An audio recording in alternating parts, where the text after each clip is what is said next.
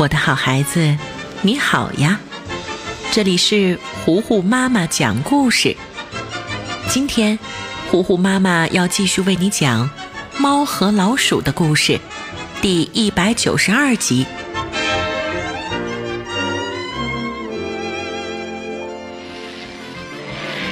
猫和老鼠的争夺战从未停止过，今天也是如此。两个人从屋子里飞奔到马路上，再从马路上跑到院子里。杰瑞丝毫不给汤姆机会，而汤姆呢，一边跑一边用大铲子敲杰瑞，但是他靶子不准，一下儿也没打中，倒是咣当砸在了一只大花猫的脑袋上。花猫身材魁梧，是小汤姆的三倍。它的脑袋刚刚被困在陶瓷罐子里，拔不出来。多亏了汤姆，才得以逃脱。嘿，小猫咪，你打到我的头了。不过谢谢你打到我的头，敲碎瓦罐，帮我解决了大麻烦。汤姆还没反应过来呢。就被大花猫提在半空中，听他啰啰嗦嗦地说：“呃，我会永远把你当做我的朋友，无论你去哪儿，我都在你身边。”说着，大花猫就把汤姆拽走了。大花猫的体型很大，走路也特别快。可怜的汤姆只能趴在地上被拖行着，他心里有一万个不乐意。但是又无法反抗，只好继续听那个大家伙唠叨。嘿，我要请你吃好吃的。呃，从现在起，我们要时时刻刻在一起，一起吃，一起玩耍。其实汤姆一心只想抓老鼠，压根儿就不想理这个莫名其妙的家伙。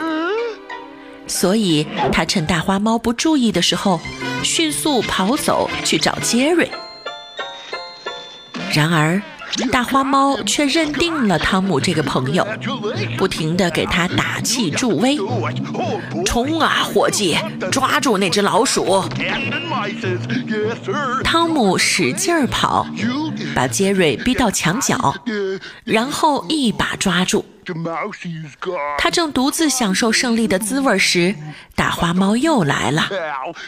哦，你抓住它了，恭喜你，伙计！我就知道你能行，你是最棒的。说完，大花猫为了表示开心，握着汤姆的手摇啊摇。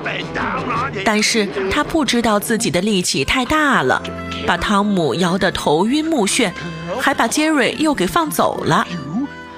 哎呀，老鼠跑了，都怪我。不过你放心，我帮你抓住它，我做你的密探。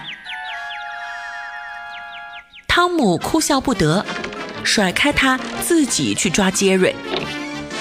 但是大花猫非要跟在后面当密探。他躲在一个小木屋里，然后抬着小木屋前行，假装自己是建筑物。可是还没走几步路呢。他就撞在了墙上，正好挤扁了前面的汤姆。大花猫不放弃，继续跟着汤姆，一会儿跑步，一会儿翻墙，看似非常努力，却总是给汤姆惹麻烦。就在这时候，杰瑞钻到桌布底下隐藏起自己，汤姆也跟着钻了进去。这下大花猫迷糊了，根本分不清敌我，随手拿着平底锅就砸下去。耶！我打到老鼠了。可谁知他打到的是汤姆。汤姆生气极了，让大花猫赶紧改变策略。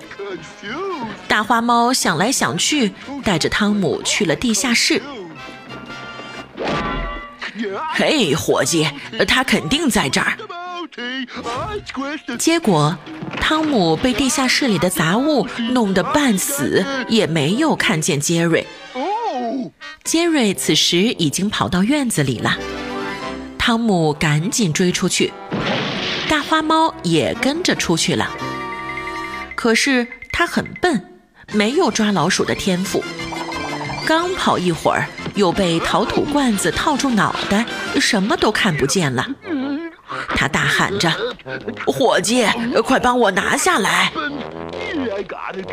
听见声音的汤姆和杰瑞一起走了过来。然而，汤姆不会再帮他了。嘿，朋友，我的朋友！汤姆就当作没有听见，跟杰瑞手拉着手，扬长而去。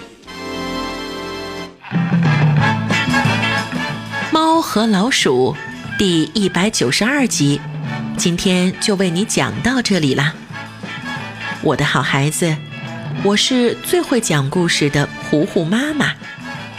如果你喜欢我，欢迎你来微信上找我做好朋友。你可以在微信公众号搜索“糊糊妈妈”，加微的那一个就是我啦。那今天就到这儿吧。猫和老鼠的故事，我们下一集再见啦。